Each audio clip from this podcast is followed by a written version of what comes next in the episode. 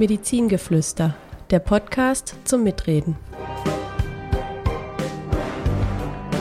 Hallo und herzlich willkommen zu unserem Podcast Medizingeflüster. Mein Name ist Pascal. Und ich bin Robert.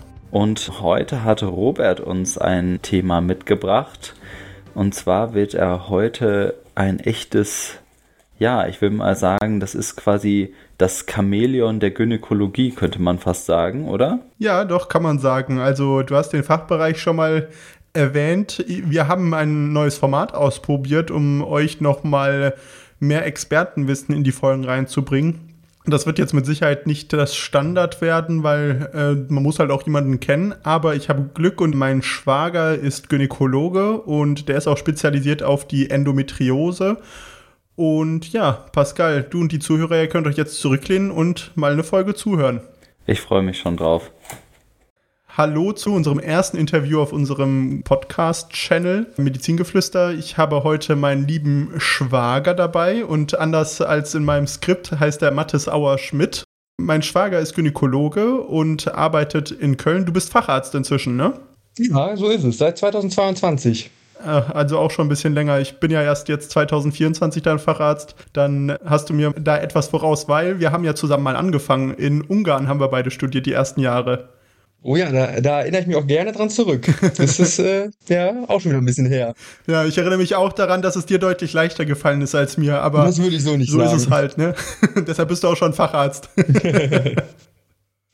ja, Matti, ich habe dir ja gesagt, dass äh, ich sehr dankbar bin, dass du dich hier bereit erklärst, uns ein bisschen was zur Endometriose zu erzählen und hatte aber auch gesagt, da ich ja mitbekommen habe, dass du halt auf dem Gebiet ja sehr bewandert bist und dass du dich da ja auch immer mehr so als Spezialist aufstellst dass du da auch mal erzählen kannst, wo du arbeitest. Wo bist du denn aktuell beschäftigt?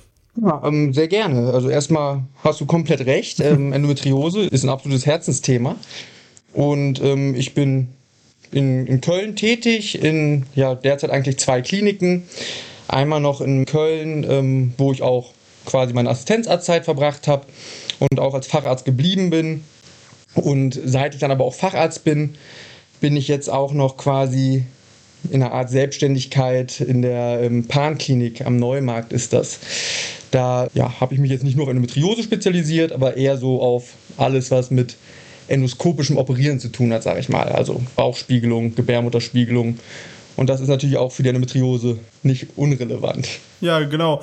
Und äh, ich glaube, man kann auch, also ich habe das ja in alten Folgen schon gesagt, mit Tugu und Recht behaupten, dass du das häufig machst in der äh, Pan-Klinik zumindest, ne, diese Eingriffe. Ja, absolut. Also sowohl als auch. Sowohl im Hundind als auch in der Paranklinik ähm, ist Operieren eigentlich schon meine liebste und auch Haupttätigkeit. Ja, und äh, treu dem Motto, was man häufig macht, macht man gut, kann man sich bei dir da, glaube ich, in vertrauensvolle Hände begeben. Zumindest spricht ja der Ruf eurer Klinik sehr für euch. Ich hoffe der, doch, ich hoffe doch. In diesem Gebiet. Ja, dann würde mich auch noch interessieren, wie kommen denn so Patienten dann eigentlich schon mal vorweg dazu, bei dir eine Untersuchung in Anspruch zu nehmen? Also ich sage jetzt mal, eine junge Frau hat Schmerzen, ist ja das Typische. Wie kann die sich zu dir begeben? Also was sind da die Wege? Genau, also im Prinzip die Gründe, warum die Patientinnen zu mir kommen, sind ganz klar einmal Schmerzen oder eben Probleme, schwanger zu werden. Ne, das sind so die zwei Hauptgründe. Und es ist natürlich schon so, ähm, dass wenn man einen Termin beim Facharzt möchte, ähm, eben eine Überweisung braucht.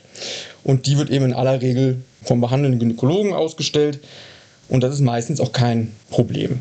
Da freuen die sich sogar, wenn sie diesen äh, operativen, sage ich mal, Eingriff abgeben können. Oder machst du auch den Rest außenrum, also Beratungen vor Sprechstunden und sowas und Nachsorge? Oder wie läuft das dann? Ja, definitiv, definitiv. Also wir machen eine ganz normale Sprechstunde. Klar, der Hauptteil in der Paanklinik ist äh, im Prinzip dann auch die Operation. Ähm, wir kennen uns aber mit Endometriose natürlich gut aus und ähm, machen dann auch die Empfehlungen, quasi medikamentöse Empfehlungen, aber auch alternativmedizinische Empfehlungen. Das ist ja was gerade was die Endometriose angeht, schon ein breites Spektrum und nicht ganz unkompliziert. Ähm, und ja, die, die Ausübung unserer Empfehlung macht dann natürlich ähm, der betreuende Gynäkologe oder die Gynäkologin. Super, also ihr macht so eine spezialisierte äh, Empfehlung sozusagen, damit dann draußen weitergemacht werden kann, wenn man nicht so richtig weiterkommt. Genau, genau richtig. Ja, super. Dann äh, kommt es jetzt dazu, dass sich zwei Männer über die häufigste Erkrankung der Frau unterhalten oder eine der häufigsten. so kann es halt laufen. Witzigerweise habe ich übrigens neulich in einem Vortrag gehört, da hat ein Kollege gesagt, dass Endometriose theoretisch die zweithäufigste Erkrankung der Frau ist aber keiner weiß, was die häufigste ist. ja, ich hatte auch tatsächlich gelesen, dass die häufigste tatsächlich die Endometriose wahrscheinlich ja. ist. Kommen wir gleich zu den Zahlen. Das ist nämlich auch mir überhaupt nicht klar gewesen, wie viele Frauen dann tatsächlich darunter leiden. Mhm. Aber wie wir das ja gerade beide gesagt haben, ist es eine typischerweise Erkrankung der Frau und so wie ich das recherchieren konnte, typischerweise im reproduktionsfähigen Alter. Das heißt, in der Phase, wo man auch Kinder kriegen könnte, beziehungsweise wo die Frau den Zyklus hat. Da ist es zumindest am meisten ausgeprägt, sage ich mal. So ist es. Also im Normalfall eigentlich sogar nur in dieser Phase. Also wir trösten die Patienten eigentlich sogar. Also nach den Wechseljahren ist es vorbei sozusagen. Genau, wir, wir trösten die Patienten eigentlich meistens. Das ist, es ist eine chronische Erkrankung, die aber quasi mit Erreichen der Wechseljahre aufhört.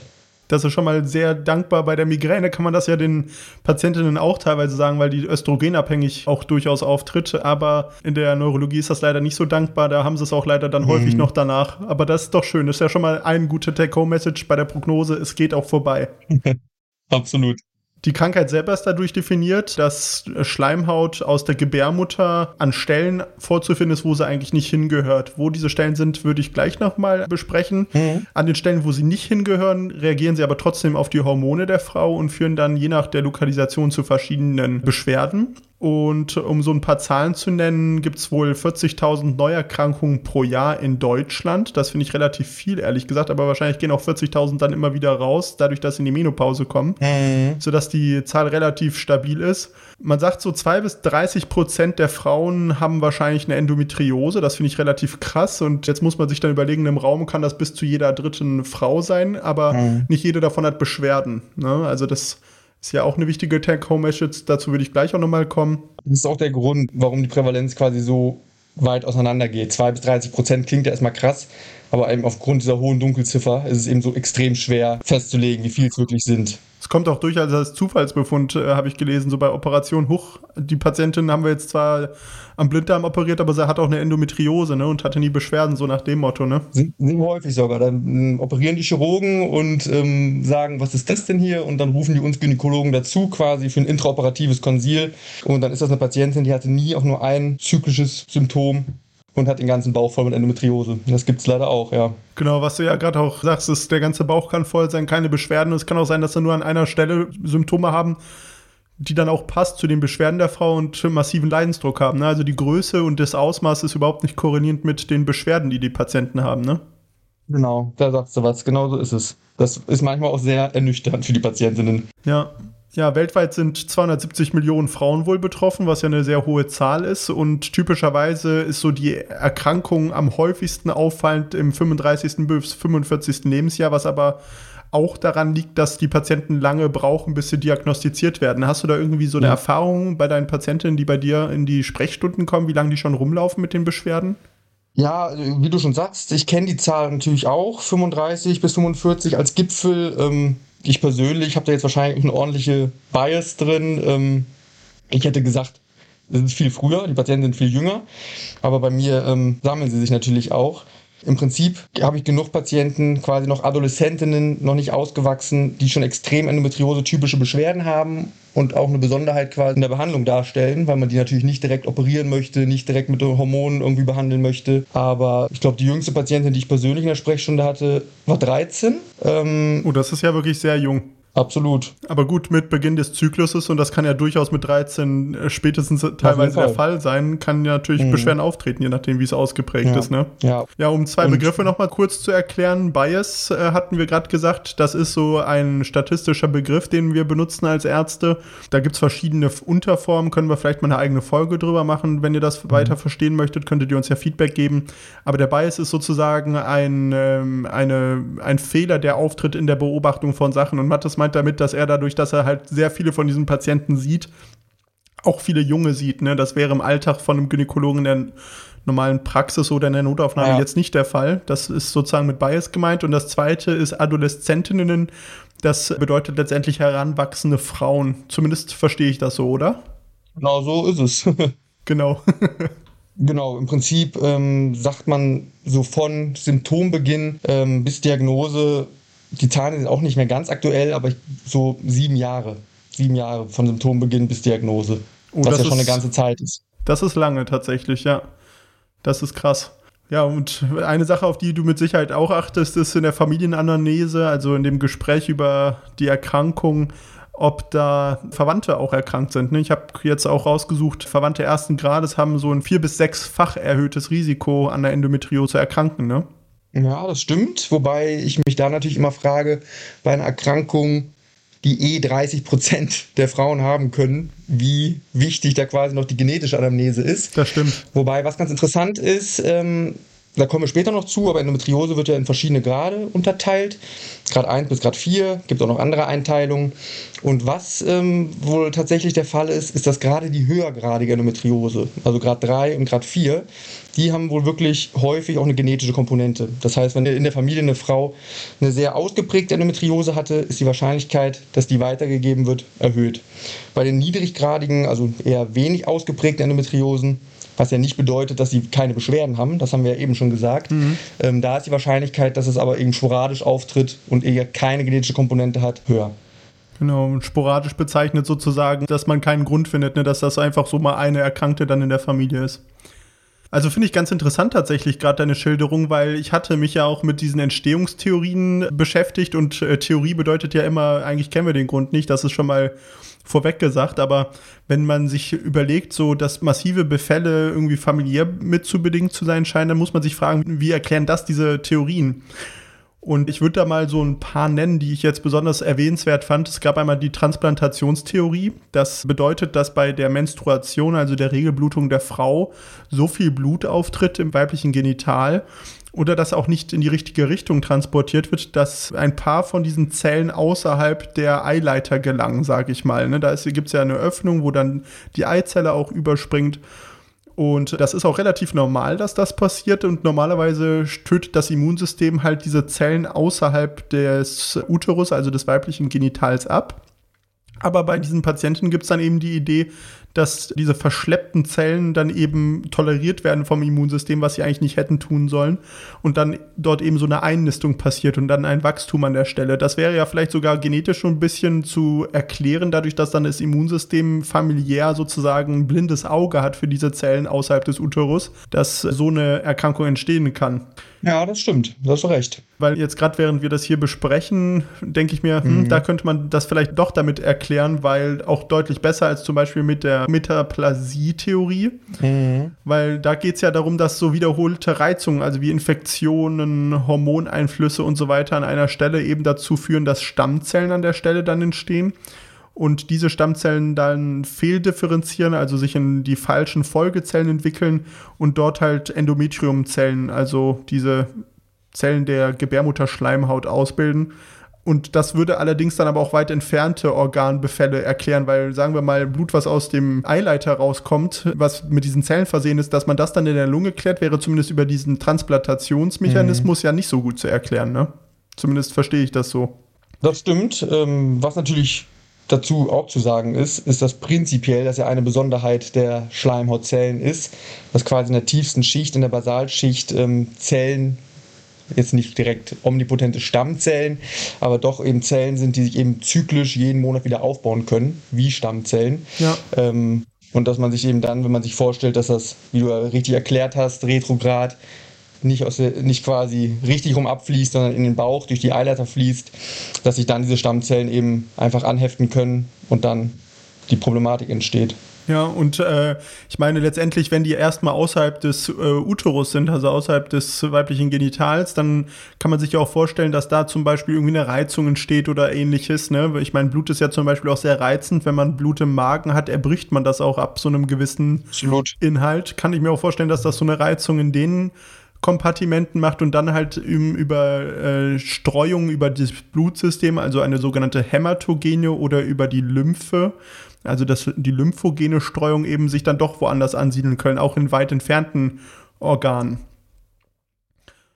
Absolut. Ja, was, was, was, man schon sieht, ist, wir brauchen viele verschiedene Erklärungsansätze, um die gesamte Endometriose in ihrer Gesamtheit zu fassen. Eine Theorie reicht quasi leider nicht aus, ja. weil wir es einfach noch nicht wissen. Ja, das Spannende wird ja eigentlich sein, dass man irgendwie den Mechanismus tatsächlich versteht und dann vielleicht auch Leute identifiziert, die dazu neigen würden, eine symptomatische Endometriose zu entwickeln, vielleicht wegen familiären Faktoren in Zukunft.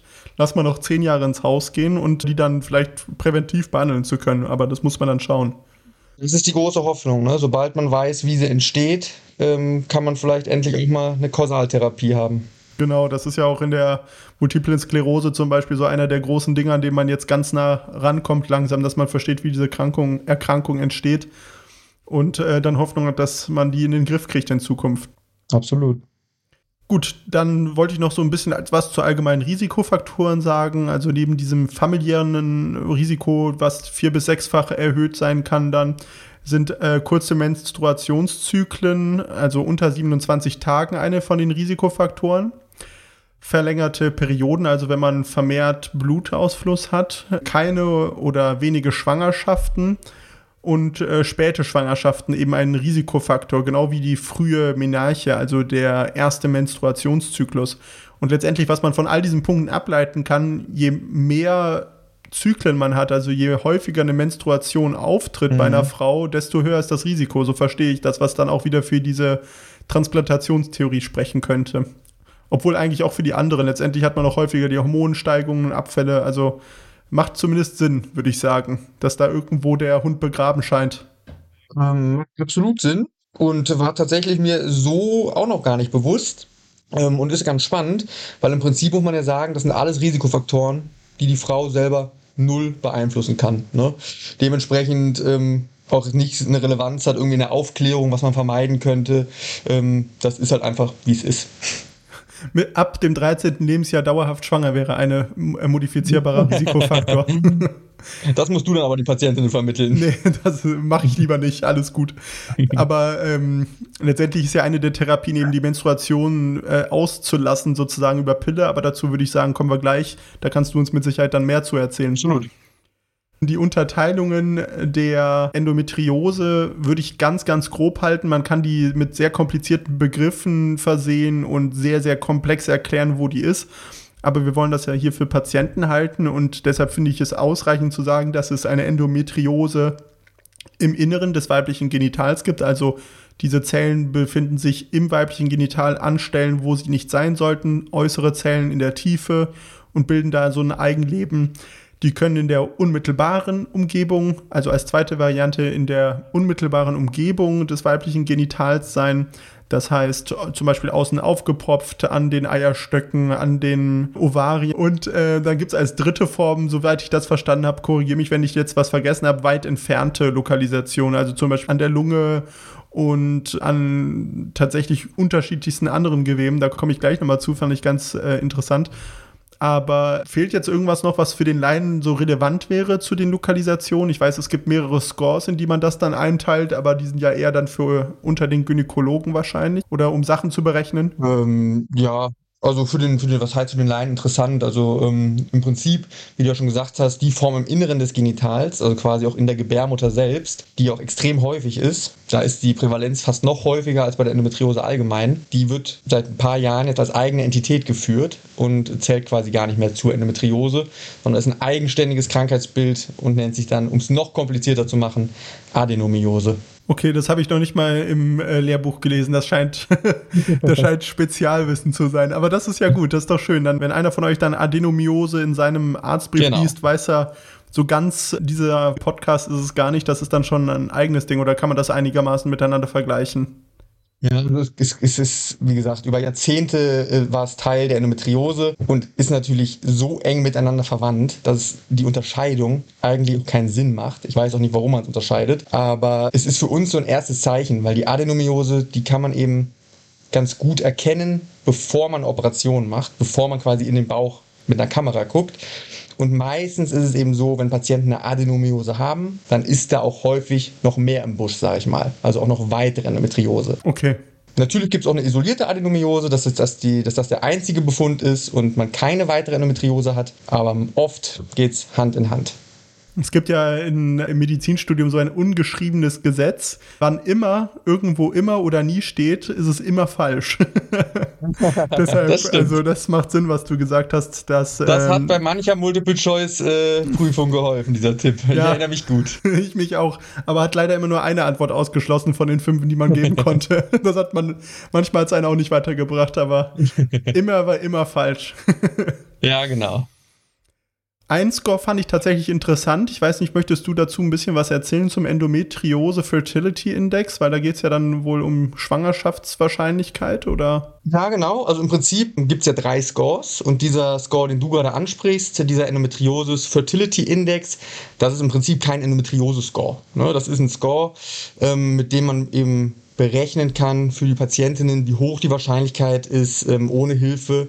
Also ohne Hilfe heißt quasi ohne eine Kinderwunschbehandlung in einem Zentrum, wie hoch die Wahrscheinlichkeit ist, schwanger zu werden. Mhm. Und ein Teil dieses Scores neben vielen, wie zum Beispiel Alter der Frau, ob die Patientin schon mal Kinder geboren hat oder wie quasi die Eileiter aussehen, wie die durchgängig sind, ist eben ein Kriterium auch, ob in der Operation eine Endometriose gesichert wurde. Mhm. Die anderen Scores, die es quasi gibt und die wir auch häufig benutzen, das ist einmal dieser ASRM-Score, klingt ganz kompliziert, bedeutet im Prinzip einfach nur American Society of Reproductive Medicine, ist quasi einfach die amerikanische Gesellschaft, die sich damit beschäftigt. Und das ist so der häufigste und bekannteste Score, weil der einfach einfach zu greifen ist. 4 Grad, Grad 1 ist ganz niedrig, Grad 4 ist ganz hochgradig, versteht auch jede Patientin.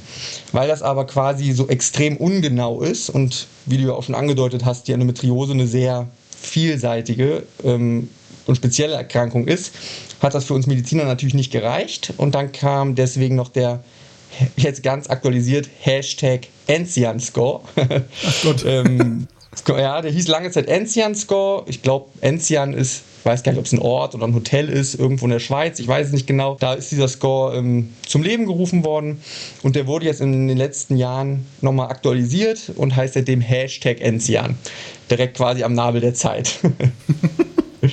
und der ist dann quasi ganz genau für uns, wo man jede Organbeteiligung quasi genau mit erfassen kann. Da kommen da ganz schöne Formeln bei raus. Okay, weil eine Endometriose, sage ich mal, außerhalb des weiblichen Genitals ist jetzt für die Empfängniswahrscheinlichkeit nicht so maßgeblich oder mhm. kann man das nicht sagen? Genau. Das kann man so sagen. Im Prinzip zwei Organe sind für die, ähm, zwei oder drei Organe sind für die, für die Wahrscheinlichkeit, schwanger zu werden, natürlich von ähm, besonderer Bedeutung. Das ist die Gebärmutter selbst, das sind die Eierstöcke und das sind die Eileiter. Und der Rest, wo Endometriose ist, kann, wenn überhaupt, sekundär noch ein bisschen Einfluss nehmen aber eigentlich sind es diese drei Strukturen. Okay. Ja, das fand ich jedenfalls sehr interessant, dass man dann da so ein bisschen eine Wahrscheinlichkeit der Frau in die Hand geben kann, auch um dann nicht unnötig Zeit zu verlieren mit künstlicher Empfängnis. Seid ihr so, also macht ihr so äh, assistierte Reproduktionstechniken bei euch in der Klinik? Na, selbstverständlich. Äh, bei uns im Haus wird das gemacht. Äh, ich selbst mache das nicht, weil Schuster bleibt bei deinen Leisten. Man kann nicht alles machen und jemand, der sich eher aufs Operieren spezialisiert, der kann nicht auch noch quasi die Kinderwunschbehandlung selbst machen. Das sind dann quasi Kollegen, das sind auch Gynäkologen, die kennen sich aber deutlich besser aus aus mit Hormonen und ähm, mit den Stimulationen und das ist quasi nochmal noch mal ein Feld für sich, aber mit denen arbeiten wir natürlich ganz eng zusammen. Also du machst sozusagen die optische Sicherung, es könnte theoretisch von der Anatomie her klappen und danach übergibst du dann mit den äh, Befunden und sowas zu den Reproduktionsmedizinern, dass die dann die Schwangerschaft sozusagen begleiten und einleiten können? Oder verstehe ich das dann ah, richtig? Zum Glück nicht nur die optische Sicherung, sondern in den äh, häufigsten Fällen äh, auch die Beseitigung des Problems. Ja. Aber genau, der Rest machen dann die Kollegen aus, den, aus dem Kinderwunschzentrum. Aber die gibt es dann auch bei euch im Krankenhaus. Also man kann quasi mit Überweisung Kinderwunsch oder Sterilität an euch überwiesen werden und ihr kümmert euch dann um die ganzen Belange. Genau so ist es. Meistens ist es sogar so, dass die Patientinnen den Umweg quasi erst über das Kinderwunschzentrum, also jedenfalls die Patienten, die nicht wegen primär wegen Schmerzen kommen, sondern quasi primär wegen der Infertilität, die sind meistens im ersten Termin im Kinderwunschzentrum. Das ist sogar auf derselben Ebene. Und wenn man dann sieht, okay, da könnte eine, eine weitere Diagnostik die über eine Blutabnahme und Ultraschall hinausgeht, Sinn machen, dann schicken die Kollegen die zu uns rüber. Okay, das macht ja auch Sinn. Gut, jetzt haben wir über die Scores gesprochen. Jetzt kommen wir noch mal ans Eingemachte, nämlich die Symptome der Erkrankung. Und eingemacht deswegen, weil es einfach so vollkommen bunt ist, so habe ich das verstanden. Ne? Das ist ja ein wahrer Blumenstrauß, mit dem sich die Patienten präsentieren können, mit mhm. vielfältigsten Symptomen. Was ich zum Beispiel gelesen habe, was ich unfassbar komisch fand, ist, dass da auch tatsächlich Kopfschmerzen so typisch sind, die dann so zyklusabhängig sind, wo ich dann gedacht habe, okay, da habe ich wirklich noch nie dran gedacht bei einer Patientin aber dass tatsächlich so ähm, zyklusassoziierte Kopfschmerzen eben auftreten können. Absolut. Ähm, Höre ich auch häufig, wobei ich es dir auch nicht erklären kann. Da habe ich eher gehofft, dass du als Neurologe mir da äh, Licht ins Dunkle bringst. Aber da ich das häufig gehört habe, absolut. Im Prinzip ist es aber so, ähm, die Endometriose ist das Chamäleon der Gynäkologie. Es gibt eigentlich kein Symptom, was sich nicht auch durch die Endometriose irgendwie erklären lassen würde, weil eben die Lokalisationen so vielseitig sind. Und um da natürlich ein bisschen ähm, Systematik reinzubringen und nicht direkt bei jedem, ich sage jetzt mal ganz blöd, Schnupfen oder was weiß ich, direkt an Endometriose zu denken, ist eigentlich so das Wichtigste tatsächlich, ähm, dass da so eine gewisse Monatszyklik drin ist. Ja? Mhm. Symptome, die quasi ähm, chronisch dauerhaft da sind, ähm, nicht verschwinden, ist eher nicht typisch für die Endometriose. Wobei das irgendwie in späteren Stadien dann auch auftreten kann, oder ist das? Genauso ist es. Genauso ist es. Im, quasi, wenn man viele Jahre die Endometriose nicht erkannt hat oder auch wenn man schon viele Jahre therapiert ist, dann kommt irgendwann auch so ein chronischer Unterbauchschmerz oder auch chronische Beschwerden dazu. Ähm, das liegt aber quasi an zwei Gründen. Das ist Grund eins, wenn quasi lange Zeit nicht gut behandelt wurde, das kannst du mir als Neurologe wahrscheinlich sogar besser erklären, aber ähm, dann entsteht wie so eine Art Schmerzgedächtnis. Ja, besser kann ich es auch nicht erklären. das ist dann quasi im Prinzip für uns eine ziemlich beschissene Situation, weil dann haben die Patienten durch, durch dieses Schmerzgedächtnis, sind die Patienten so an diese Schmerzen gewöhnt, dass man die gar nicht mehr richtig wegbekommt. Nicht mit einer OP, nicht mit Schmerzmitteln, nicht mit Hormonen. Deswegen ist oberstes Ziel für uns Gynäkologen, dass eben nicht so viel Zeit ins Land geht, bis mit der Therapie gestartet wird. Mhm. Damit es eben gar nicht erst zu diesem chronifizierten Schmerz kommt. Und Grund zwei natürlich für irgendwann chronische Unterbauchschmerzen ist auch nach einer Therapie. Wenn man natürlich die, die Endometrioseherde erfolgreich mit Hormonen behandelt, dann wird sie erstmal inaktiviert und im besten Falle ähm, geht sie auch unter. Und alles Gewebe, was quasi in diesem Rahmen untergeht. Das wird quasi umgebaut wie so eine Narbe, die da entsteht. Und das kann natürlich chronischen Schmerz machen oder auch wenn wir operieren, auch wenn wir leider mehrfach operieren, auch wenn wir es versuchen zu vermeiden, können natürlich Verwachsungen entstehen, die dann bei der Endometriose-Patientin auch zu einem chronischen Schmerz führen. Aber ansonsten gilt gerade am Anfang einer Endometriose-Karriere zyklische Symptome. Mhm. Das ist das alles Entscheidende. So als Frau, wann sollte ich dann denken, das ist jetzt mit meinem Zyklus also habe ich die Schmerzen eher so zwischen den Blutungen, während der Blutung, vor oder danach? Wie ist das so typischerweise? Genau, also ganz klar, die beginnt kurz vor der Monatsblutung und äh, Punktum Maximum ist dann meistens mit der Blutung. Und damit kommen wir quasi auch zum absoluten Hauptsymptom der Endometriose und das ist die Dysmenorrhoe, ne? also eine schmerzhafte Periode. Und jetzt ist es ja so, Menstruationsschmerz, das steckt ja irgendwo auch schon im Namen. Das ist jetzt bei keiner Patientin oder ich kenne keine Frau, die mir sagt, sie hat null Schmerzen während einer Periode. Also ich glaube, das gibt es nicht, ja. weil allein dieser Mechanismus, ne, diese Schleimhaut, die sich aufgebaut hat für eine mögliche Schwangerschaft, dass die dann vom Körper irgendwo quasi abgestoßen wird, die durch Blutung unterbunden wird. Ich glaube, dieser Mechanismus ist gar nicht möglich ohne Schmerzen. Mhm. Aber ich sag mal, auf einer Schmerzskala von 0 bis 10 ist, wenn man über seine Periode nachdenkt, ein Score von 0 bis 3 normal, dass man sagen würde, das ist im im Sinne der Natur, das ist normal. Und wenn man sagt, nee, das ist, geht schon über eine 3 hinaus, vielleicht sogar 6, 7, 8, 9, 10, dann sollte man auf jeden Fall hellhörig werden. Das ist eher nicht normal. Und wenn man sagt, man braucht jeden Monat oder regelmäßig Schmerzmittel, um die Tage seiner Blutung auszuhalten, ist das definitiv nicht normal. Und da sollte man auf jeden Fall hellhörig werden bezüglich einer Endometriose. Ach, das ist echt spannend. Also dieser Faktum, ich dachte, es gibt halt Frauen, die haben so starke Schmerzen, dass es halt einfach normal ist sozusagen. Aber äh, dass das also starke Riegelbeschwerden auch selber schon ein Faktor sind, warum man zumindest sich mal vorstellen sollte, das ist ja interessant. Zu den Untersuchungsmethoden, ich meine, da muss ja nicht direkt immer, damit jetzt die Leute nicht Angst kriegen, eine OP erfolgen. Im Fall. Aber äh, es gibt ja andere Untersuchungsmethoden, die können wir ja gleich besprechen. Ja, genau. Vielleicht noch, um das so kurz das Symptomthema noch einmal fertig machen. Ähm, genau, also das Hauptsymptom haben wir gerade darüber gesprochen, Dysmenorrhoe, Schmerzen während der Periode. Ich kenne eigentlich keine Patientin mit einer ausgeprägten Endometriose, die nicht auch ein bisschen Dysmenorrhoe hat. Also eine Patientin, die gar keine Schmerzen während der Periode hat, das ist in der Regel keine nennenswerte Endometriose-Patientin. Ja. Und die Symptome quasi der Endometriose werden so ein bisschen zusammengefasst als die 4D, die 4 groß D. Und das erste D ist eben die Dysmenorrhoe. Das zweite D ist dann die Dyspareunie. Das bedeutet Schmerzen beim Geschlechtsverkehr. Das kann man sich so erklären, wenn die Endometriose quasi die verschiedenen Lokalisationen hat. Und eine häufige Lokalisation ist eben auch der Bandhalteapparat der Gebärmutter. Ganz typisch die Ligamenta sacrouterina, also wo die Gebärmutter quasi am Kreuzbein, am Knochen aufgehangen ist. Und wenn man dort Endometriose hat, dann kommt es quasi beim Geschlechtsverkehr ganz physiologischerweise ja auch zur Erschütterung der Gebärmutter. Und wenn man eben an diesem, an diesem Bandhalteapparat eine Metrioseherde haben kann, dann kann diese Erschütterung und damit eben der Geschlechtsverkehr eben leider auch schmerzhaft sein. Ne? Das ist dann die Dyspareunie. Mhm. Ja, spannend. Punkt 3 quasi ist ein bisschen einfacher, ein bisschen schneller erklärt. Dysurie in der Blase, häufig von außen, also quasi nicht in der Blase selbst, ähm, sondern eher von außen, vom Bauchraum, auf dem Blasendach, können eine Metrioseherde sein und die können dann eben auch für krampfartige Schmerzen beim Wasserlassen sorgen. Dazu vielleicht noch ein ein ganz spannender Fall, den ich mal hatte, nämlich eine Patientin, die zu mir in die Sprechstunde kam und die mir erzählt hat, dass sie seit vielen Jahren ganz ausgeprägte, äh, rezidivierende, blutige Harnwegsinfektionen hat, die über viele Jahre regelmäßig vom Hausarzt mit Antibiotikern behandelt werden. Ach du grüne Neule, ich kann die Quintessenz mir schon fast vorstellen. Ja, genau so ist es nämlich. Und wie es so häufig mit Antibiotikern ist, nach drei Tagen fingen sie dann gut an zu wirken. Die Beschwerden wurden schon besser, die Blutung wurde schwächer, das Gefühl beim Wasserlassen wurde weniger schmerzhaft. Und nach fünf Tagen quasi der Dauer der Antibiose war dann die Therapie abgeschlossen und die Patientin war gut behandelt. Leider ging es nächsten Monat schon wieder los und dann wurde neu behandelt. Und äh, das war eine Patientin, die tatsächlich eine tief infiltrierende Blasenendometriose hatte, ähm, die auch die Blutung erklärt, die die Schmerzen erklärt, die die Dauer erklärt.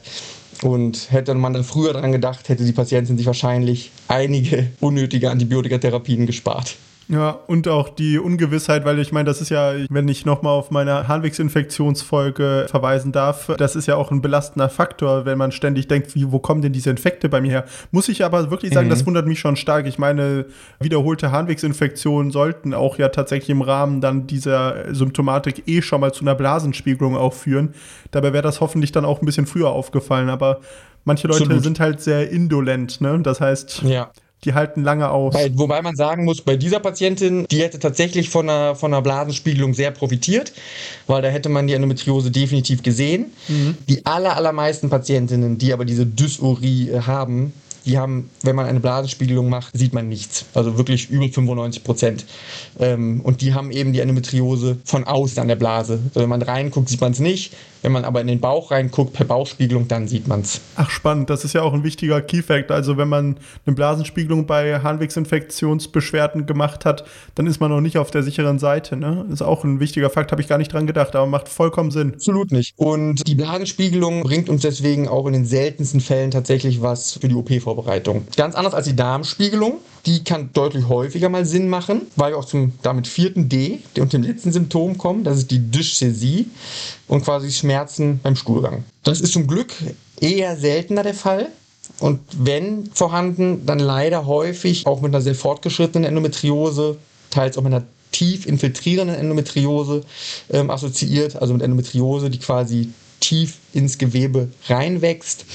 Und in dem Fall der Dyschäsie ist das dann eben zum Beispiel das Rektum oder der Darm an sich. Und wo man quasi auf jeden Fall hellhörig werden muss, und das jetzt nicht nur bei der Endometriose, sondern ja generell, ist bei jeder Blutung im Stuhl. Da gehört die Darmspiegelung einfach dazu. Und Gerade bei jungen Patienten, jungen Frauen ist das natürlich viel häufiger irgendein Polyp oder irgendwas als eine Endometriose. Aber auch das kann eben mal dazu führen. Eine Endometriose, die in den Darm reinwächst und dann zu Schmerzen beim Stuhlgang und eben auch zu blutigen Stuhlgängen führt. Und bei jungen Patienten ist häufiger ein Polyp oder bei alten Patienten? Nee, da hast du natürlich recht. Bei älteren Patienten ist häufiger der Polyp. Wobei ich denken würde, selbst bei jungen Patienten ist ein Polyp noch häufiger als die tief infiltrierende Darmendometriose. Ist insgesamt selten. selten ist. Hm. Ja. Zum Glück selten und leider teilweise auch hausgemacht von uns Gynäkologen. Aber ich weiß jetzt nicht, ob das jetzt zu sehr in die Tiefe geht. Sag noch mal ganz kurz, was, auf was hättest du ansprechen wollen? Eine wichtige Therapie ist ja einfach mal die Pille. Mhm. Ähm, und das ist quasi auch in der Diagnostik ganz wichtig bei den Patientinnen, rauszufinden, handelt es sich um eine Endometriose. Mhm. Weil wenn die Schmerzen nach Einnahme einer Pille besser werden, ist das hochgradig verdächtig für eine Endometriose. Aber Pille ist eben nicht gleich Pille. Da gibt es ja verschiedene Dosierungen mit Östrogen, ohne Östrogen. Und die klassische Antibabypille, mit Östrogen, mit Gelbkörper, die kann eben die Symptome bei einer Patientin behandeln, dass sie weg sind. Mhm. Aber durch die Östrogene kann quasi so, wir nennen das eine stille Progression erfolgen, dass quasi klamm und heimlich die Endometriose weiter wächst und dann eben häufig auch tief infiltrierend wächst, ähm, während die Patienten gar keine Beschwerden haben. Ne? Quasi viele Jahre, 10, 15 Jahre die Pille genommen, ähm, klassische Antibabypille mit Östrogen. Und das sind dann eben häufig Patienten, denen es lange gut ging, bis sie dann die Pille absetzen, weil sie zum Beispiel Kinderwunsch haben und dann eben teilweise eine ganz schlimme Endometriose haben. Ach so, also nach dem Absetzen der Pille dann so starke Beschwerden bekommen. Ja.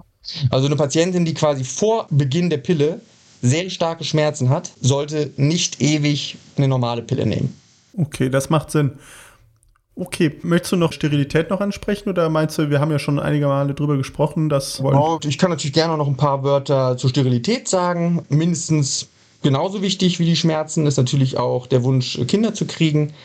Und weil eben die Endometriose sehr häufig in der Gebärmutter ist, ist das eben auch ein großes Thema mit der Unfruchtbarkeit. Wobei man sagen muss, dass 20 Prozent der Patientinnen mit Endometriose haben ein Problem, schwanger zu werden. Und 80 Prozent nicht, so grob gesagt. Mhm. Das heißt, dass viele Patienten kommen zu mir und sagen, sie haben jetzt gehört, sie könnten Endometriose haben und wir haben jetzt ganz doll Angst, nicht mehr schwanger zu werden. Und da kann man ganz klar sagen, vier von fünf Patienten haben keine Probleme. Ne? Das heißt, da muss man erstmal gucken. Mhm. Also nicht direkt sagen, künstliche Befruchtung wird ein Muss sein, Nein. sondern erstmal probieren. Genau. Und da gilt ja ganz klar, erstmal zwölf Monate probieren. Vorher kann man gar nicht davon sprechen, dass man nicht schwanger wird. Ne? Wer quasi sagt, er versucht seit sechs Monaten schwanger zu werden, es hat noch nicht geklappt, völlig normal. Okay, sehr schön. Ja, dann vielen Dank, dass du so ein bisschen das mal zusammengefasst hast für uns, was da so wichtig ist. Kannst du noch mal vielleicht so abschließend sagen für einen Zuhörer, eine Zuhörerin, die jetzt so ein bisschen mit Fragezeichen im Kopf sind, soll ich zum Arzt gehen, soll ich nicht zum Arzt gehen? Was sind so die Beschwerden, wo du einer jungen oder mittelalten Frau sagen würdest, geh mal zum Frauenarzt mit deinen Beschwerden, auch wenn du schon warst und frag mal explizit, könnte es nicht eine Endometriose sein?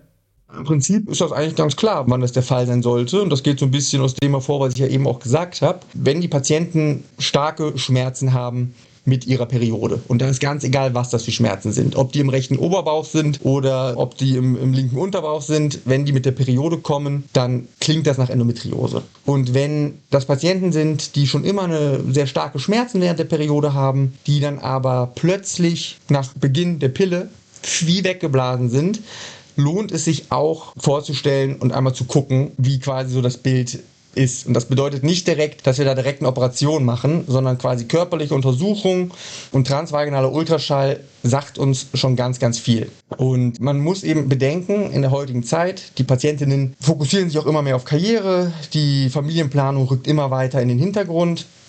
Und wenn man dann eben erst kurz auf knapp dann die Pille absetzt, vielleicht schon Mitte, Ende 30 ist und dann erst die ganze Diagnostik beginnt und guckt, dann kann noch ein bisschen Zeit ins Land gehen, sag ich mal, bis die Diagnostik passiert ist und bis dann auch die entsprechende Therapie eingeleitet ist, damit dann dem Kinderkriegen quasi nichts mehr im Wege steht.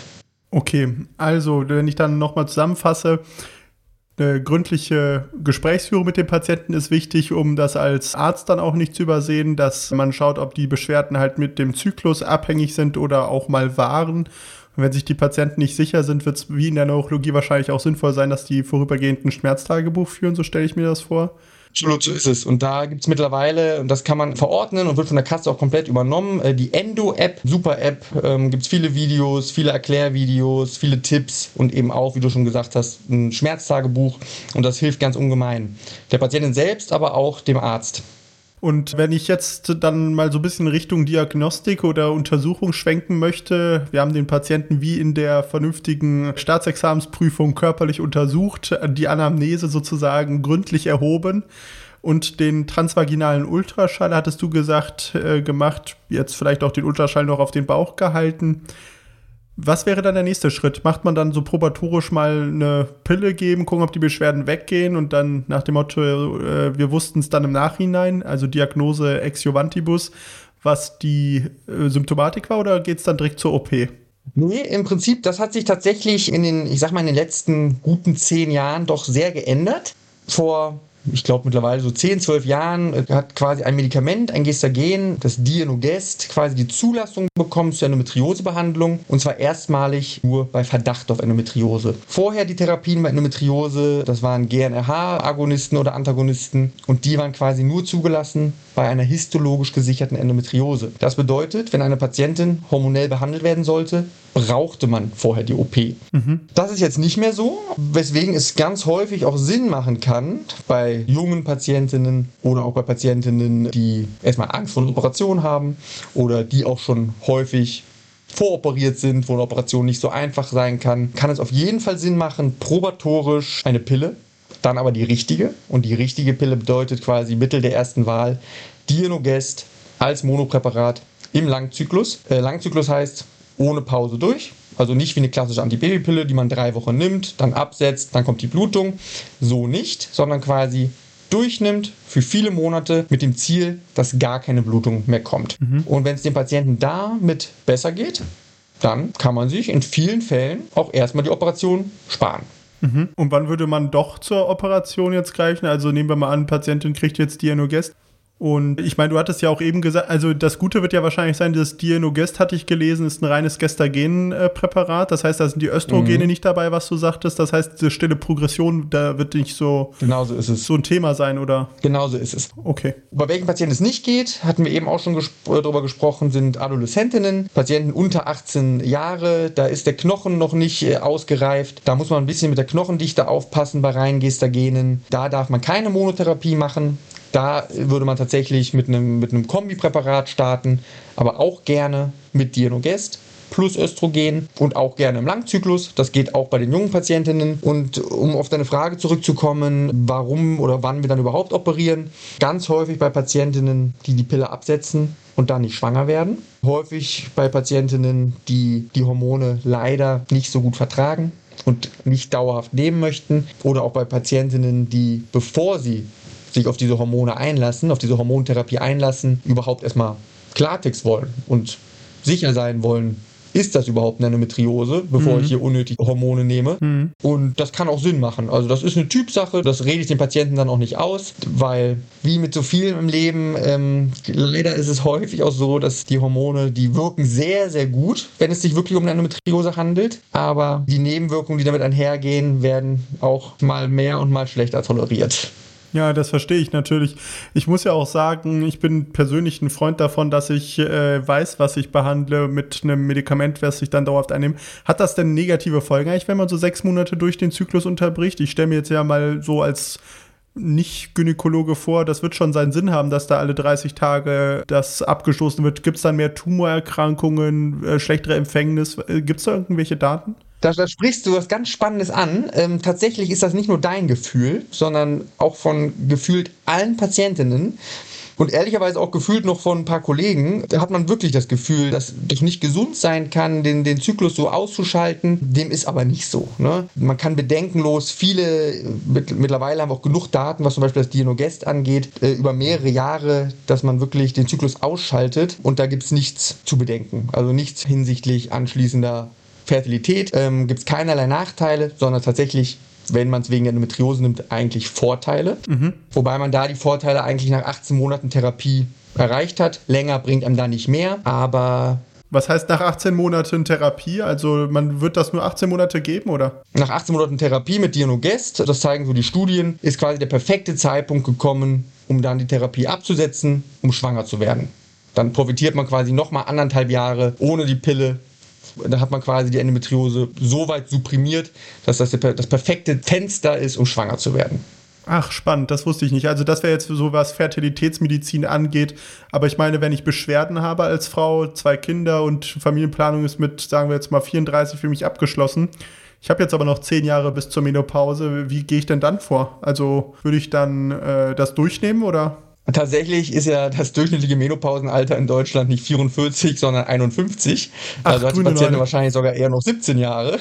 Okay. und vielleicht sogar noch länger. Und ja, da sprichst du natürlich was Richtiges an. Man kann nicht einfach die Therapie absetzen, weil dann kommt die Endometriose entweder wieder oder wird schlimmer. Das heißt, man muss in dieser Zeit schon therapieren. Und es gibt ja jetzt quasi nicht eine Therapie, die für alle Patienten passend ist.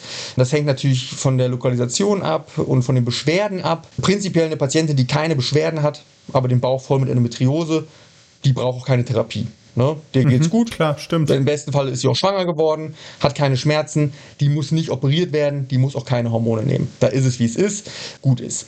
Mhm. Und bei einer Patientin 34 ist jetzt noch sehr jung. Irgendwann muss man natürlich bei den Patienten auch darüber nachdenken. Jedenfalls, wenn man das Hauptsymptom, die Schmerzen bei der Periode behandeln will, muss man über eine Gebärmutterentfernung nachdenken. Und was ganz spannend ist, ist, was wir ja leider sehen, wenn wir die Patienten operieren, und da geht es immer darum, die Patienten Endometriose frei zu operieren. Also das Ziel jeder Operation ist quasi jegliche Endometrioseherde zu entfernen. Das geht manchmal natürlich mit einem deutlichen Risiko einher, wenn man sich vorstellt, dass da Endometriose in den Darm reinwächst zum Beispiel oder in die Beckenwand, in die Harnleiter, dann kann man das nicht einfach wegschneiden. Im schlimmsten Fall führt das dann nämlich zur Darmteilresektion mit künstlichem Darmausgang. Das machen wir natürlich nicht einfach so, sondern das muss mit der Patientin genau besprochen werden, vor, im Vorfeld aufgeklärt werden, wenn man das tun möchte. Und wenn man dann keine Hormone einnimmt, ist das Rezidivrisiko, dass die Endometriose wiederkommt, unglaublich hoch und eigentlich nur eine Frage der Zeit, wann sie wieder da ist. Und was aber ganz spannend ist, was Studien zeigen, dass wenn die Patienten gleichzeitig hysterektomiert werden, also die Gebärmutter mit entfernt wird, dann sinkt das Rezidivrisiko drastisch, signifikant. Spricht ja wieder für die Transplantationstheorie. Genau so ist es. Dass es aus der Gebärmutter wohl verschleppt werden könnte, ne? Weil wenn genau so ist es. Das wäre, würde diese Theorie zum Beispiel bekräftigen. Schon wieder. Ähm. Mathis, ich glaube, wir schreiben heute ah. Medizingeschichte. oh ja, wer weiß. Ähm, aber eine 34-jährige Patientin würden wir nur in besonderen Ausnahmefällen die Gebärmutter entfernen. Weil auch wenn sie zwei Kinder bekommen hat. Ja, das verstehe ich das weißt du selber auch, im Leben kann viel passieren und das ist eine so irreversible Entscheidung, die muss schon gründlich überdacht werden. Das hört sich gut überlegt an und kann ich vollkommen nachvollziehen. Ja, das macht Sinn. Ja, jetzt haben wir ein bisschen über die Therapien gesprochen. Ich hatte bei der Vorbereitung witzigerweise etwas gefunden. Da habe ich auch gedacht, ui, seit wann sind denn alternativmedizinische Sachen in Amboss? Das ist ja so einer von den Formaten, mit denen ich mich vorbereite. Ich hatte etwas vom Seekiefer-Rindenextrakt gelesen. Sagt ihr das was? Äh, ich meine, das schon mal gehört zu haben. Ähm, Pyknogenol heißt ähm, der Stoff wohl. Ja, ich glaube, ich habe, also ich selber empfehle das nicht, aber ich, gehört habe ich das schon mal. Das ist, glaube ich, antientzündlich, oder? Mhm, genau. Ich hatte jetzt ehrlicherweise mir den Mechanismus nicht rausgeschrieben und mir hier in meine Sendungsnotizen nur reingeschrieben, dass ich den äh, Mechanismus da komplexes euch erspare. Jetzt hätte ich ihn gerne gewusst, um dir nochmal zu erzählen. aber das ist wohl in Kombination mit Hormontherapie bei Schmerzen, bei Menstruation wohl sehr wirksam. Und weißt du was? Ich kann das ja rausschneiden. Ich gucke das jetzt einmal nach, weil das interessiert mich jetzt nochmal, was dahinter steckt. Also ist ein Antioxidant, der Synthe äh, die Synthese antioxidativ wirksamer Enzyme wie Katalase, Superperoxidase, Glutathion und bindet gleichzeitig freie Radikale. Somit verstärkt es die antioxidative Kraft jeder einzelnen Zelle. Gut, ich muss auf der anderen Seite sagen, ich kann eigentlich jetzt schon wieder fast aufhören zu lesen, weil irgendwie die Quelle, die ich hier gefunden habe, wenn hier steht, die antioxidative Kraft jeder einzelnen Zelle, weiß ich, wer das geschrieben hat. Das wird nicht seriös sein. Aber hier Transkription und damit die Freisetzung weiterer inflammatorischer wirksamer Moleküle wie Interleukine, Prostaglandine, CRP, Tumornekrosefaktor Alpha und Zyklooxygenasen. Finde ich gar nicht so uninteressant tatsächlich. Vielleicht nehme ich das auch mhm. einfach mal. ja, wobei gerade bei der Endometriose muss man einfach sagen, die Patientinnen greifen nach jedem Strohhalm. Ne? Ja. Weil schulmedizinisch haben wir genau zwei Säulen. Und das ist die OP und das sind die Hormone. Mhm. Und das brauche ich niemandem erzählen. Das sind beides jetzt nicht gerade die Lieblingstherapien von Patientinnen. Ne? Eine OP, keiner möchte sich unnötig oft operieren lassen, weil man auch Angst davor hat, ist ja auch klar. Und jede Operation führt irgendwie zu Verwachsungen und jede Operation wird schwieriger. Und Hormone, genug Patientinnen haben einfach Nebenwirkungen, ne? die mhm. von milden Verstimmungen über Müdigkeit, Libidoverlust, Gewichtszunahme, Hautunreinheiten reichen. Das möchte ja niemand haben. Ja. Und deswegen ist die Alternativmedizin, die ja ein riesiges Feld ist, gerade auch was Endometriose-Patientinnen angeht, ein ganz, ganz, ganz wichtiger Bereich. Und da muss auch jeder Mediziner, der sich mit Endometriose beschäftigt, auch offen für sein. Weil ich kenne genug Endometriose-Patientinnen, denen erst richtig geholfen wurde, als sie sich mit Alternativmedizin beschäftigt haben. Ja, das ist halt der schöne Vorteil, wenn man den Placebo-Effekt verkaufen kann, so ein bisschen. Das ist zumindest meine Einstellung zu Alternativmedizin. Ich wünschte, ich hätte ja. auch eine Tablette, die ich geben kann, wo ich nicht sagen muss, das ist eine Placebo-Tablette. Und äh, damit den Patienten auch auf der anderen Seite nicht schade, ne? Ja, gut, eure Tabletten sind aber auch in der Neurologie, glaube ich, ein bisschen teurer als unsere Hormone. Ja, es kommt sehr darauf an, was wir geben, das stimmt. Gibt es denn ja. noch so ein bisschen von deiner Seite aus irgendwas, was wir jetzt bei, sagen wir mal, der Diagnostik und der Behandlung so ein bisschen vergessen haben? Also ja, ähm, also prinzipiell haben wir ja schon so ein bisschen gesagt, dass die Symptome wahnsinnig vielseitig äh, sind. Was einfach ganz wichtig ist, das hat sich in vielen Bereichen der Medizin ja schon etabliert, zum Beispiel Brustkrebs, dass da jede Patientin ganz klar ist, dass sie in ein spezialisiertes äh, Brustkrebszentrum sich vorstellt. Das ist mittlerweile auch in der Endometriose ganz wichtig, dass man einfach in ein Endometriosezentrum geht, die sich damit auch wirklich auskennen. Mhm. Und ähm, die Symptome sind eben wahnsinnig vielseitig. Und um zum Beispiel auch nochmal ein Beispiel zu nennen, was jetzt sehr, sehr selten ist, aber aber was quasi auch, was auch eindrücklich zeigen kann, ähm, wozu die Endometriose in der Lage ist, ist zum Beispiel, wenn jetzt, du hattest das so schön gesagt, quasi weit, Endometrioseherde weit vom Genital entfernt, können zum Beispiel auch die Lunge betreffen, das Lungenfell betreffen. Und wenn Endometrioseherde in dem Bereich zum Beispiel sind, habe ich selber tatsächlich, ähm, habe ich nicht mal selber behandelt, habe ich nur eine Patientin mitgekriegt, dann kann so eine Endometriose als jetzt sehr spezielles Symptom, zum Beispiel auch zu eben monatlich rezidivierenden Pneus mit Hämoptysen führen. Also quasi, dass diese Patienten jeden Monat einen Lungenkollaps erleiden und gleichzeitig Bluthusten, ne, wenn man das mal übersetzen möchte. Da werden die aber sicherlich schneller zum Arzt gehen als bei der Patientin, die die Harnwegsinfekte über Jahre hat behandeln lassen mit Antibiotika. Genau, so ist es. Und ich sag mal, ähm, so eine Patientin, da ist vielleicht sogar manches Endometriosezentrum mit überfordert. Da mhm. würden dann vielleicht auch wir die nochmal zum Experten der Experten weiterschicken, weil das geht dann auch schon in den Bereich der Thoraxchirurgie und ist natürlich sehr anspruchsvoll. Hm. Aber was einfach ganz wichtig ist, das sehe ich zum Beispiel immer wieder bei Patientinnen in meiner Sprechstunde, die ähm, außerhalb operiert wurden. Wenn ich die Patientinnen frage, ob sie denn Endometriose frei operiert wurden, dann gucken die Patienten mich immer mit großen Augen an und äh, wissen gar nicht, was ich von ihnen möchte. Und das ist natürlich erstmal die entscheidende Frage. Ne? Konnte man bei der Operation alle Endometriose-Herde operieren? Oder sind da vielleicht bei Verdacht auf tief infiltrierender Darmendometriose doch noch Herde drin geblieben? Und wenn eine Patientin diese Frage nicht beantworten kann, dann stimmte da irgendwas mit, ähm, mit der Kommunikation nicht. Und das sind dann häufig auch die Patientinnen, die einen Arztbrief kriegen und dann steht da Endometriose drauf, aber gar keine Klassifikation und das ist dann einfach für die weitere Therapie nicht optimal. Deswegen, da macht ein Endometriosezentrum schon eigentlich immer Sinn. Ja, das hört sich sehr nachvollziehbar an. Also entwickelt sich ja zum Beispiel in der Neurologie auch dadurch, dass man immer mehr Wissen generiert, halt dazu, dass man nicht mehr für alles Spezialist sein kann. Und dann machen, wie ich das auch schon in ganz vielen Folgen vorher gesagt habe, es Sinn, dass man mal ein, zwei, drei Stunden fährt für einen einmaligen Eingriff, damit man dann einfach besser diagnostiziert und versorgt ist. Ne? Absolut. Ne? Absolut, so ist es. Gut, dann würde ich noch zum Block Komplikation kommen wollen. Ich hatte mich da eingelesen und halt gelesen, dass diese Sterilität halt eine der Komplikationen ist, über die wir jetzt ja ausführlich gesprochen haben, eben dass anatomische Strukturen wie die Eileiter zum Beispiel verlegt sind oder nicht durchgängig sind. Da kommst du ja dann ins Spiel, das auch wieder aufzumachen. Ähm, es kann zu einer Schädigung eben der Eierstöcke kommen, dadurch, dass die Endometriose da drauf sitzt, äh, dass dann die Eizellen nicht reifen, nicht übergehen können. Ähm, Schwangerschaften unter einer Endometriose sollten beobachtet werden. Da reicht aber wahrscheinlich ein normaler Gynäkologe, oder Mathis?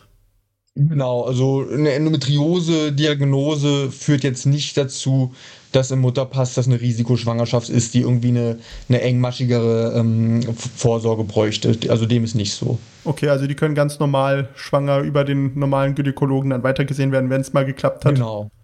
Genau. Mhm. Dann äh, hatte ich gelesen, dass halt eben Verwachsungen auftreten können. Das äh, hattest du ja auch geschildert, dass da Narben entstehen können, äh, durch, wenn man das zu lange ignoriert hat und das eben zu sekundären, also nachfolgenden Beschwerden führen kann. Und selten soll es wohl auch zu Entartungen kommen, also dass die Zellen einen Tumor bilden. Das ist aber wohl nur an Ovarien so richtig der Fall. Oder hast du da andere Informationen?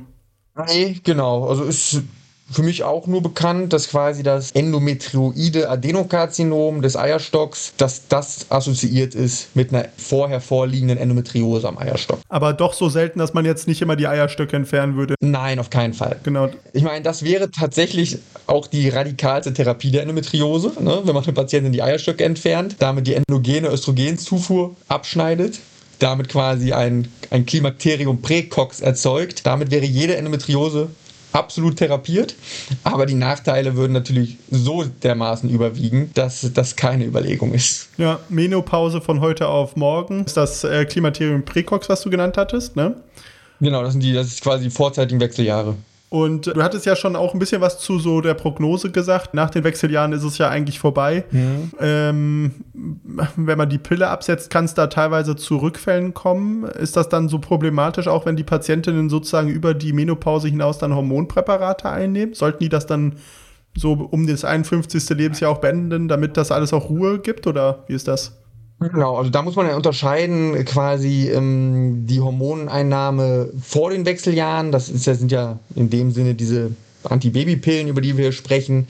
Ähm, das ist quasi, sind quasi andere Hormone als die Hormone, die man als sogenannte Hormonersatztherapie dann nimmt, um Wechseljahresbeschwerden zu lindern. Das sind andere Dosierungen. Aber im Prinzip braucht eine Patientin mit Erreichen der Wechseljahre, und das ist eben unterschiedlich, wann es eintritt, dann auch keine Hormone mehr. Weil sobald die Eierstöcke ihre Produktion von Östrogen einstellen, verhungert jede Endometriose. Okay, sehr gut. Da braucht man dann keine weitere Therapie. Das ist ja schon mal sehr, sehr beruhigend, finde ich, einfach nochmal zum Abschluss.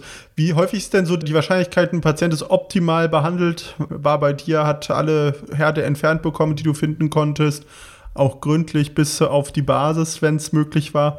Wie häufig ist es, dass die Patienten irgendwann im Laufe ihres Lebens auch trotz guter Behandlung nochmal Probleme bekommen?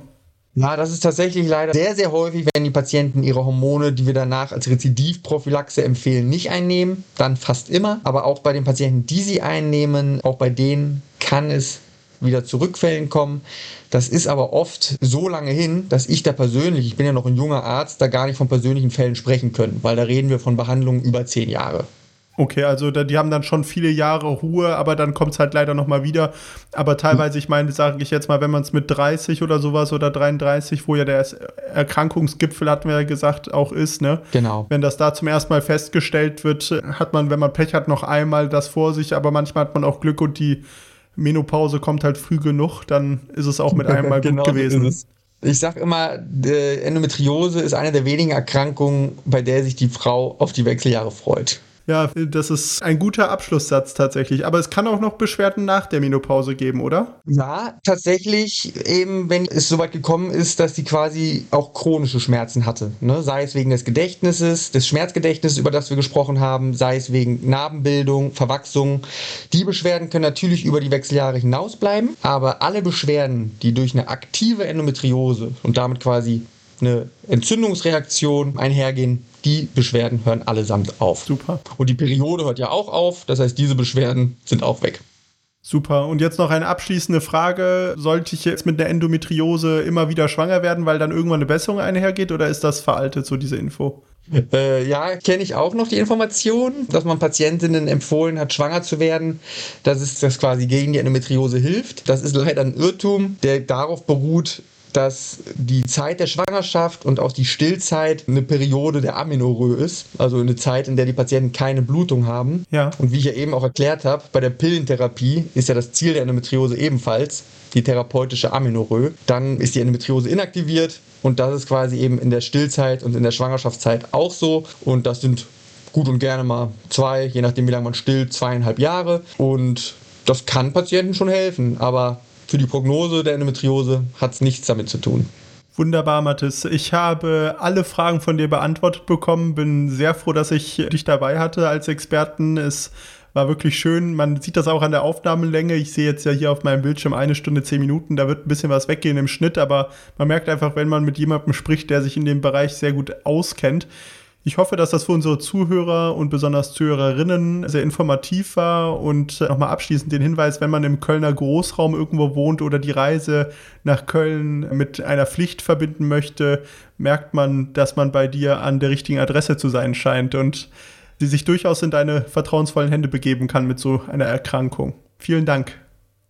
Ich bedanke mich auch, lieber Robert. Hat mir viel Spaß gemacht. Äh, vielen, vielen Dank.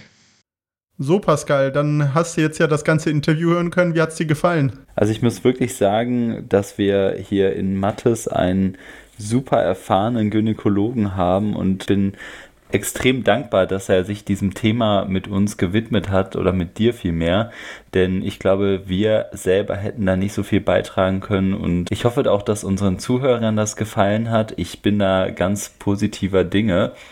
Und wenn euch das gefallen hat, dann sagt doch mal bitte, ob ihr das schätzen würdet, wenn wir in Zukunft mehr solcher Experteninterviews machen sollen. Also ein bisschen was anderes als unser übliches Format. Dann schreibt uns doch bitte auf den üblichen Kanälen. Und wenn ihr Fragen habt, stellt sie mir nicht. Ich kann sie eh nicht beantworten. Was ich weiß, ist in dieser Folge.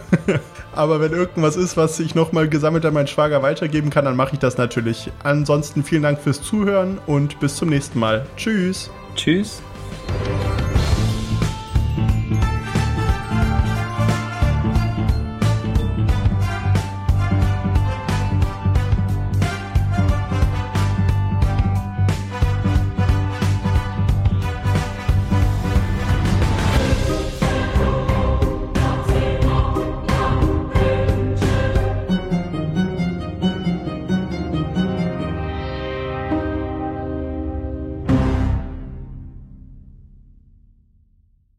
An den Eierstöcken, an den Ovarien, also an den, keine Ahnung, wie heißen die denn auf Deutsch? Ovarien. Eierstöcke. ja, Und nee, heißt Eierstock? Ja, krass. Ja. Genau, also an den Eierstöcken. das war's für die Outtakes. Und, äh,